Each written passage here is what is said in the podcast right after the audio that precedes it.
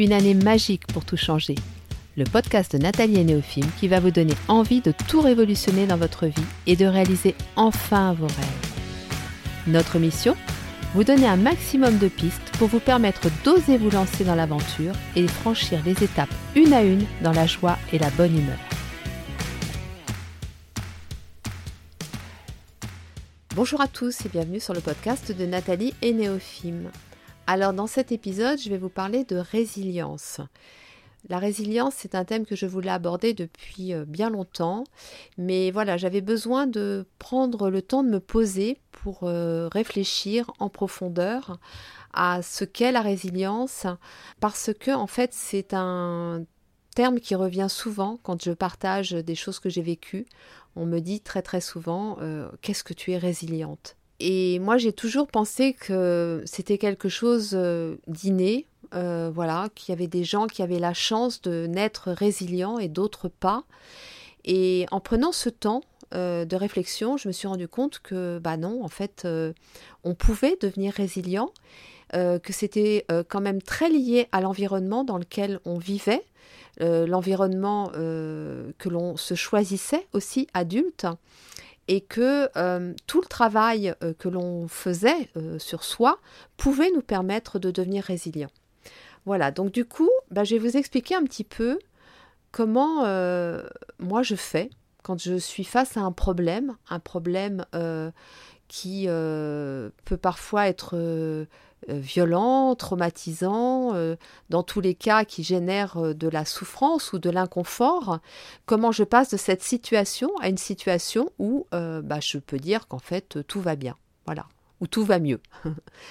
Et hum, avant ça, je voulais quand même vous parler très rapidement de la résilience, parce que c'est un thème assez récent du moins dans le domaine développement personnel et psychologie. c'est apparu au milieu du XXe siècle. Et euh, ça a été euh, vraiment démocratisé par Boris Cyrulnik dans les années 90. Boris Cyrulnik, c'est un neuropsychiatre et un psychanalyste. Et euh, il a beaucoup, beaucoup travaillé sur la résilience parce que il y a une partie de sa famille qui a été en camp de concentration. Lui a pu éviter ça. Mais voilà, il a quand même été touché de plein fouet dans sa famille. Et il s'est beaucoup questionné parce que j'imagine qu'il a dû voir des personnes ressortir de cette expérience euh, alors tous quand même traumatisés, hein, mais certains ont réussi à rebondir, puisque résilience, c'est ce que ça veut dire, hein, ça vient du latin resilio, qui veut dire rebondir. Certains ont réussi à rebondir et se reconstruire, et d'autres sont restés euh, bah, voilà, dans euh, cet état de souffrance, souffrance psychique, voire physique. Alors bien sûr, la résilience, c'est un thème très vaste. J'ai ma fille qui, quand elle a su que j'avais choisi ce thème pour un épisode, m'a dit Mais comment tu vas réussir à faire ça en un seul épisode?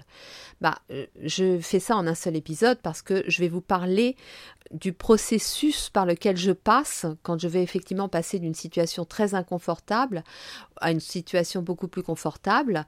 Je fais ce choix-là parce que effectivement, je ne vais pas vous parler de tout l'historique de la résilience, toutes les situations, toutes ces choses-là. Je pense que d'aborder pour commencer le côté pratique de la chose et euh, peut-être vous donner des pistes pour vous-même développer cette résilience si vous en avez besoin, c'est peut-être plus utile que de parler de l'historique ou de ces choses-là. Dans tous les cas, si vous voulez approfondir la question, je vous invite vraiment à lire les ouvrages de Boris Cyrulnik parce que, bon, voilà, lui, il développe énormément ce sujet. Alors, avant de vous donner les étapes de ce processus, je voulais vous dire que il y a deux choses qui m'aident énormément. C'est la créativité, ma créativité, et euh, ce que j'appelle aujourd'hui l'approche narrative. Donc euh, ce sont deux choses qui sont vraiment au cœur de ma vie, qui me servent au quotidien. Et euh, l'approche narrative, je vous en parlerai dans le prochain épisode de podcast, beaucoup plus en détail. Là, je vais vraiment euh, effleurer le sujet, mais surtout vous expliquer en quoi ça vient m'aider dans ce processus de résilience. Donc je suis face à un problème, voilà, je fais face à un problème, un problème qui vraiment m'amène de l'inconfort, voire de la souffrance, euh, je ne suis pas bien du tout. La première chose, c'est que je vais vivre le problème. Je vais quelque part faire corps avec lui. Et je vais du coup passer par une étape que j'appelle moi de victimisation. Donc je vais me sentir triste, je vais me sentir mal, euh, je vais peut-être me sentir en colère, je vais pleurer. Voilà, c'est là c'est le petit enfant, la petite Nathalie qui est en détresse et ou qui est en colère, enfin voilà, et qui ressent les choses pleinement. Quand je dis que je fais corps avec le problème, c'est que ce problème, je le, le vis intensément, profondément, et qu'il vient éveiller des sensations et des émotions en moi. Cette étape de victimisation, pour moi, elle est indispensable. Elle est indispensable parce que elle va me permettre d'entrer en contact avec mes émotions et mes sensations. Alors l'idée c'est pas de rester indéfiniment dans cette étape, hein, c'est d'en sortir aussi rapidement que possible, mais c'est de ne pas la négliger. On peut s'autoriser à être triste, à être en colère, à se sentir euh, humilié, à se sentir persécuté. Voilà, on a le droit, on a le droit de ressentir toutes ces émotions. Ce qui est intéressant, c'est que depuis que je m'autorise ça, je me rends compte que cette période, elle est de plus en plus courte. Plus je m'autorise à vivre les émotions, à faire corps avec le problème, plus cette étape va passer rapidement. Donc ensuite vient l'étape de la mise à distance du problème. Donc là, en fait, euh, je vais faire appel à mes ressources, aux choses qui me font du bien, quelle que soit la situation. Donc ça peut être l'écriture, ça peut être aller euh, marcher dans la nature, ça peut être la lecture, la prière. Vraiment, la prière m'aide beaucoup, beaucoup dans ces phases-là. Et voilà. Et là, là vraiment, je m'accorde aussi ce temps-là de euh, connexion à toutes mes ressources. J'ai besoin de ça. Je sens que j'ai besoin d'être réconfortée. La petite Nathalie, elle a besoin de, réconfort. Donc la grande Nathalie va apporter à la petite Nathalie ce réconfort. Alors là, à cette étape, intervient déjà la créativité, parce qu'effectivement, euh, c'est la créativité qui me permet d'avoir conscience de mes ressources et de les développer parce que quand on a des choses qui nous font du bien, eh bien, il faut les développer, il faut les pratiquer au quotidien. Donc, cette créativité, elle va venir m'aider dans, cette euh, démarche. Et puis, aussi l'approche narrative. Alors, je vous parle très très vite de l'approche narrative. En fait, le principe, l'idée, c'est de se dire que nous ne sommes pas le problème. Il y a un problème, effectivement, mais nous ne sommes pas le problème. Alors, si j'ai dit que je faisais corps avec le problème à la première étape, c'était vraiment momentané. C'était pour pouvoir me mettre en connexion intense avec mes émotions et mes sensations. Mais il ne faut surtout pas que cette étape dure, parce qu'effectivement, à ce moment-là, c'est comme si je devenais le problème. Le problème et moi, on ne fait plus qu'un. Et l'idée de l'approche narrative, c'est le contraire en fait.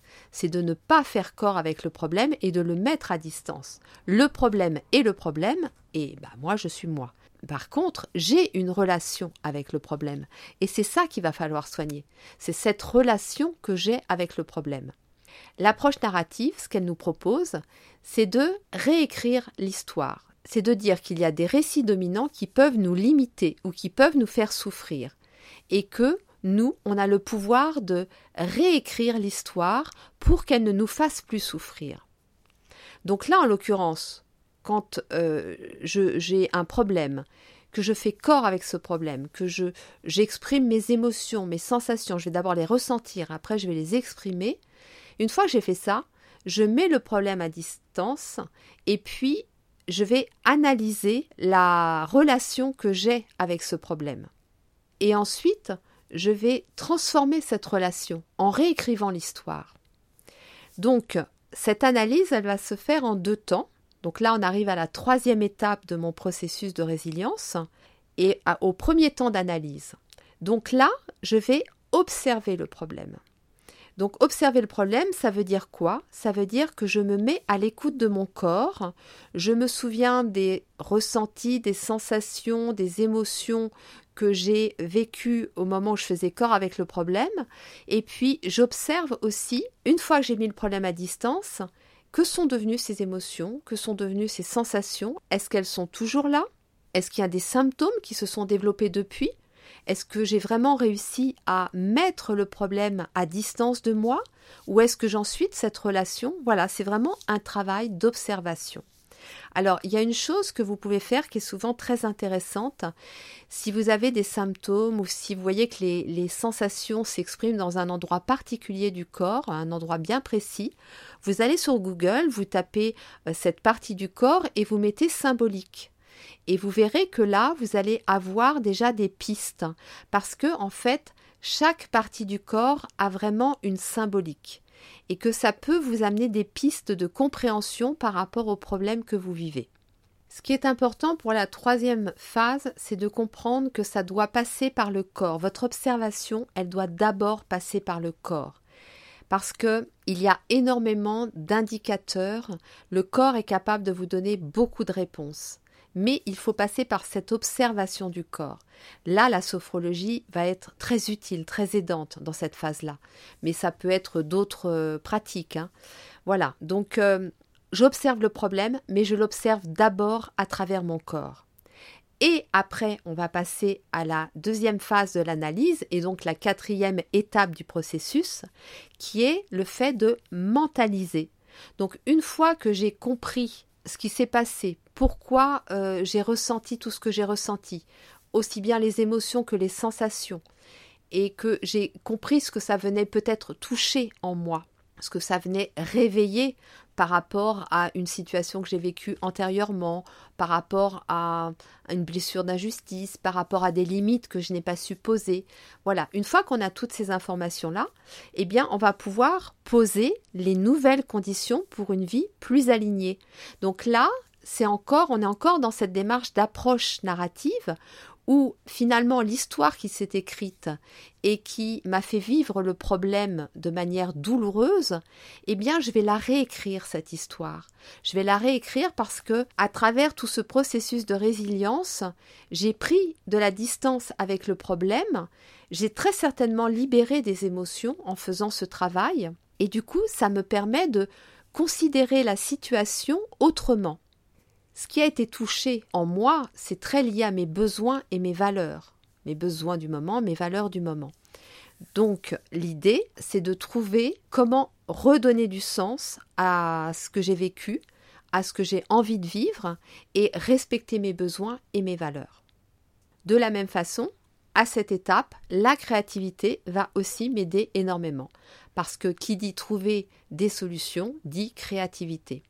Donc je répète rapidement, première étape, je vis le problème, je fais corps avec lui, je ressens des émotions, des sensations, j'accueille tout ça. Ensuite, je prends de la distance avec le problème. Donc là, je me connecte à mes ressources, écriture, nature, prière, tout ce qui vous fait du bien, vraiment.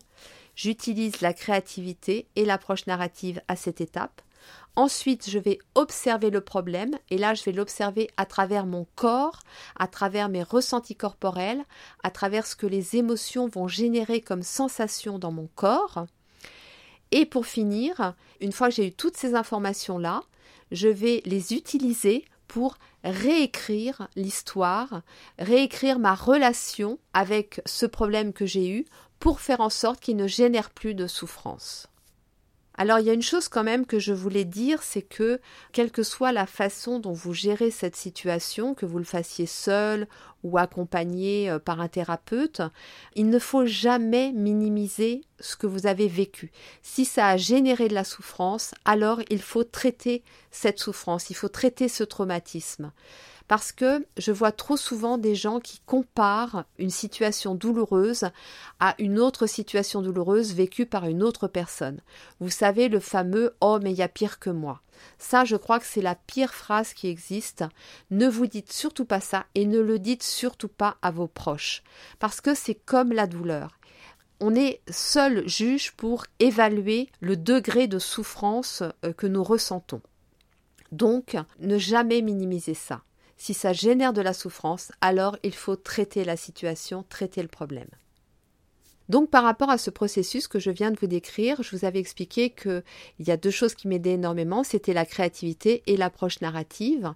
Donc la créativité, bah, en fait, effectivement, elle me permet d'avoir des ressources pour me permettre de prendre de la distance avec le problème et puis euh, de trouver des solutions. Et plus je vais être créative, plus je vais trouver de solutions et plus j'aurai de chances de trouver celle qui me convient le mieux. Après, concernant l'approche narrative, donc qui est basée sur l'idée que les histoires qu'on se raconte ou que l'on raconte sur nous, sur notre vie, nous enferment ou nous libèrent. Bon, là, en l'occurrence, dans une situation traumatisante, cette histoire, elle va nous enfermer, nous limiter. Donc, nous sommes en relation avec un problème, mais nous ne sommes pas le problème. Donc en fait, l'idée, c'est vraiment de se désidentifier du problème et de se dire que la réalité, elle est subjective et que c'est l'importance que je vais lui accorder qui va lui donner réalité. Donc c'est à nous, à travers un nouveau regard, une nouvelle perception de l'expérience, de réécrire l'histoire. En fait, c'est ça la résilience. C'est vraiment d'apporter un nouveau regard sur une expérience qui certes a été douloureuse au moment où on l'a vécue, mais à travers ce nouveau regard, à travers cette euh, réécriture de l'histoire, eh bien, euh, lui donner une dimension moins douloureuse, une dimension qui peut même être euh, un enseignement, être un enrichissement personnel. C'est vraiment se dire, eh bien, je choisis de vivre cela comme une expérience et non comme une épreuve. Et par rapport à ça, euh, j'avais euh, lu une fois dans un livre euh, de Gabrielle Bernstein qui s'appelle L'univers veille sur vous, quelque chose de très beau.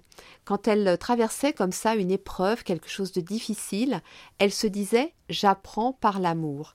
Je trouvais ça très beau parce que ça montrait vraiment qu'elle faisait le choix de l'amour, que ce qu'elle voulait retenir dans cette expérience qui certes sur le moment avait été douloureuse, eh bien elle voulait retenir peut-être euh, tout ce qui était en lien avec l'amour, sa capacité à dépasser ça, peut-être les proches qui ont réussi à l'aider, qui ont été présents sur le moment, euh, toutes ces petites choses en fait qu'on ne voit pas sur le moment, mais qui nous soutiennent dans cette épreuve. Et euh, je peux aussi vous rappeler cette prière brésilienne que j'avais lue aussi un jour qui m'avait énormément touchée. c'est un homme qui est dans le désert et qui parle à Dieu et qui dit à Dieu bah tu vois, euh, je sens que tu m'as abandonné parce que avant je voyais quatre traces de pas dans le sable et aujourd'hui je n'en vois plus que deux. Et Dieu lui répond mais mon fils, jamais je ne t'abandonnerai. Si tu vois deux traces dans le sable, c'est parce que je te porte. Donc en fait c'est ça, c'est qu'est-ce que j'ai envie de, de garder, de conserver de cette expérience? Est-ce que j'ai envie de conserver la colère, la peur ou est-ce que j'ai envie de conserver l'amour? Alors bien sûr, si on veut conserver l'amour, ça demande effectivement de faire un travail, un travail qui parfois peut prendre des années, mais quand ça aboutit à ça, bah je pense qu'on a tout gagné et que hum, être résilient, c'est un vrai cadeau de la vie certes, mais un cadeau que l'on peut se faire aussi en faisant ce choix de l'amour et en réécrivant l'histoire avec le filtre de l'amour. J'espère que cet épisode vous aura plu. Néophime et moi, nous vous souhaitons une belle journée. Nous vous envoyons bien évidemment beaucoup, beaucoup, beaucoup d'amour, en espérant qu'il puisse vous soutenir et vous accompagner justement dans des expériences douloureuses que vous aurez envie de transformer en amour. Et nous vous disons à très vite.